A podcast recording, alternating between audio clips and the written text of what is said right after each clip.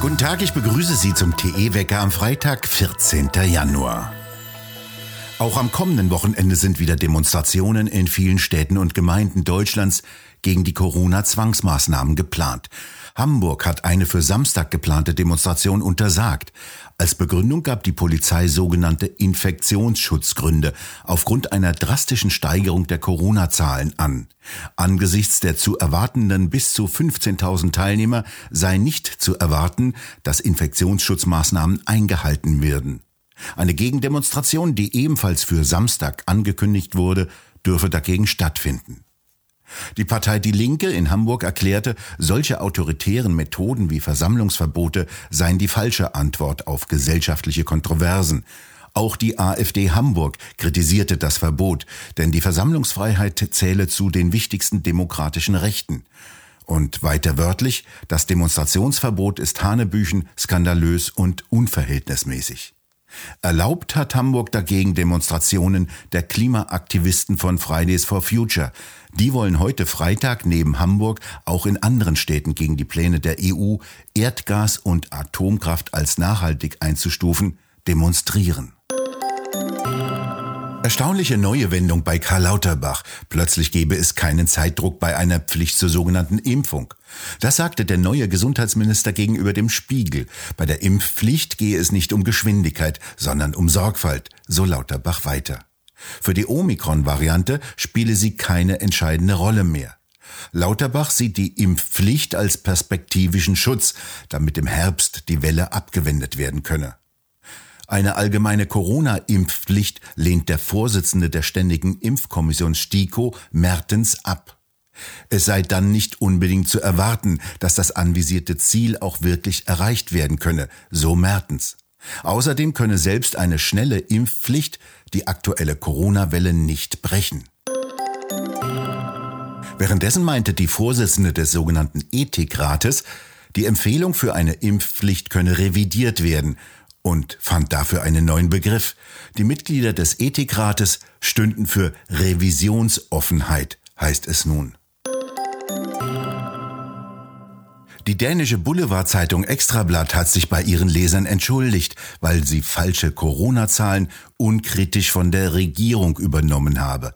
Im Leitartikel heißt es, dass Presse und Bevölkerung seit fast zwei Jahren von den täglichen Corona-Zahlen der Behörden wie hypnotisiert sei. Deshalb, so wörtlich, müssen wir auch über unseren eigenen Einsatz Bilanz ziehen. Fazit der Zeitung, und wir haben versagt.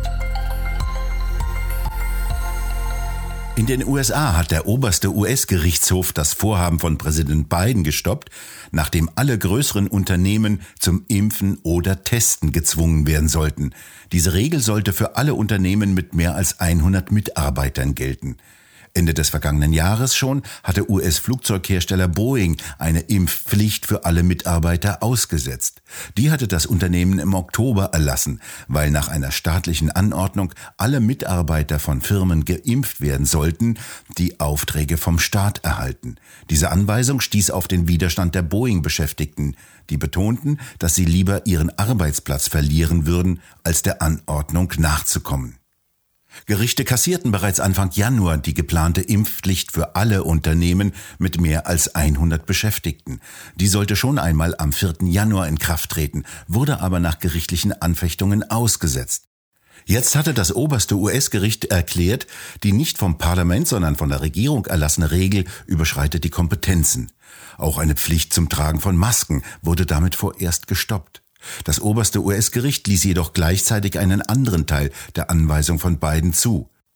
Mitarbeiter von Pflegeheimen und Krankenhäuser, die über staatliche Krankenkassen versicherte Patienten behandeln, müssen sich danach vollständig impfen lassen. Davon betroffen seien nach Angaben der beiden Regierung 17 Millionen Mitarbeiter im Gesundheitsbereich. Jeder Arbeitnehmer soll einen Rechtsanspruch auf Homeoffice erhalten. Das will Bundesarbeitsminister Heil. Arbeitgeber sollen künftig ihren Beschäftigten das Arbeiten von zu Hause aus ermöglichen müssen. Es sei denn, betriebliche Gründe sprechen dagegen, meinte Heil.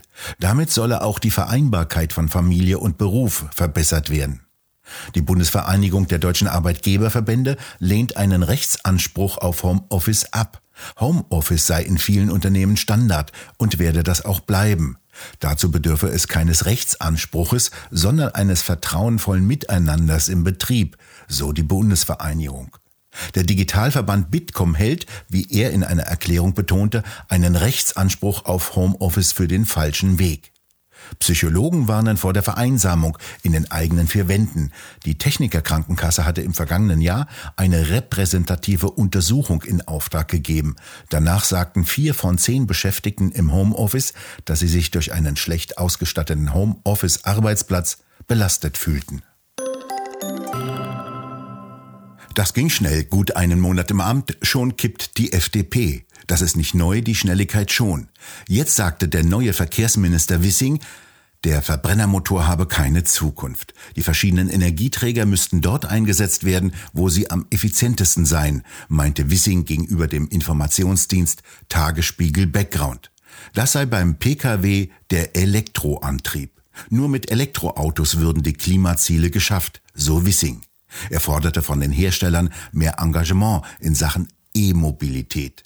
Gleichzeitig sagte der tüchtig entlohnte Minister, dass die Nutzung fossiler Kraftstoffe teurer werden müsse. Noch im Wahlkampf betonte die FDP eine Technologieoffenheit bei der sogenannten Verkehrswende. Offen solle gelassen werden, welche Antriebsformen für Autos bevorzugt werde. Im Koalitionsvertrag unterschrieben die Liberalen, der Verbrenner würde langfristig gebraucht, wenn er mit sogenannten synthetischen Kraftstoffen betankt werde.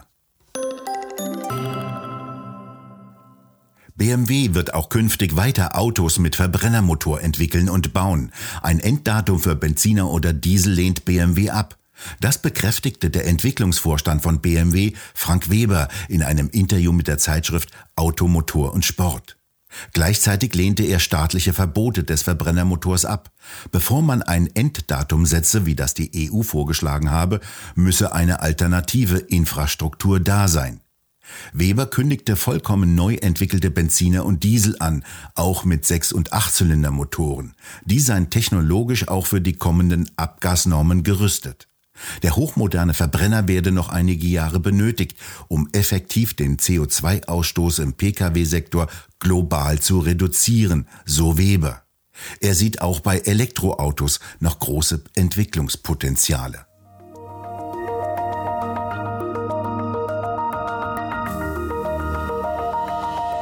Im Einvernehmen und mit Einwilligung der Queen werden die militärischen Zugehörigkeiten und königlichen Schirmherrschaften von Prinz Andrew an die Queen zurückgegeben.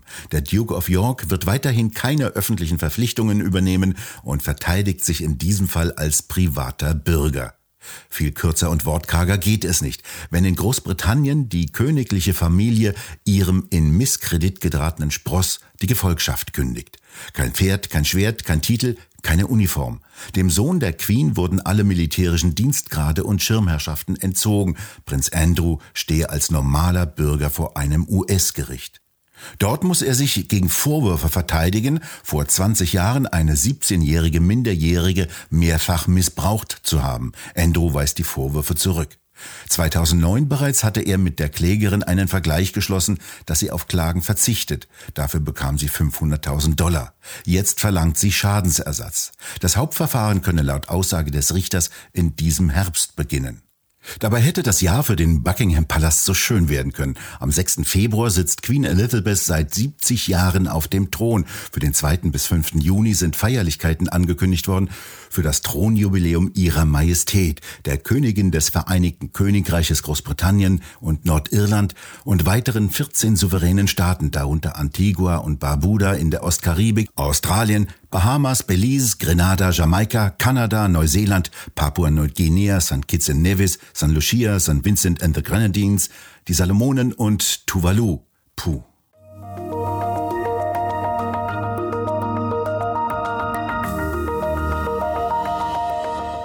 Je abstruser die Panikmache des Talkshow-Ministers Karl Lauterbach, umso mehr rückt ins Bewusstsein, was jenseits stark reduzierter Intensivabteilungen tatsächlich passiert.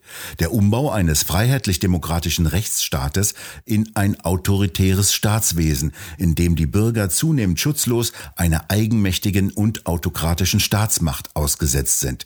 Dauerbescheid von den Medien, die sich nicht mehr als kritische Instanz, sondern als Lautsprecher der Regierungslinie verstehen. Das schreibt Roland Tichy. Wo? In der neuesten Druckausgabe von Tichys Einblick. Ab heute bei den Abonnenten und ab Montag im gut sortierten Zeitschriftenhandel oder direkt im Onlineshop bei www.tichiseinblick.shop auf der Webseite. Dort können Sie die Ausgabe auch als PDF-File herunterladen. Das Wetter ist schnell erzählt. Das Hochdruckgebiet bleibt uns erhalten. Lediglich im Norden stört ein kleiner Tiefausläufer. Dort ist es bedeckt. Es kann etwas Regen aus den Wolken kommen. Im Süden Sonne. Morgens können sich dort noch Frühnebelfelder bilden. In den Flussniederungen können die sich auch noch etwas länger halten. Die Temperaturen erreichen bis zu vier oder fünf Grad, im Norden sogar bis acht Grad. Nachts sinken sie leicht unter null Grad. Wer es warm liebt, fährt in die Höhenlage der Mittelgebirge. Dort scheint die Sonne und aufgrund einer Invasionswetterlage ist es auch wärmer als unten im Tal. Wir bedanken uns fürs Zuhören und schön wäre es, wenn Sie uns weiterempfehlen würden. Wir hören uns am kommenden Montag wieder, wenn Sie mögen.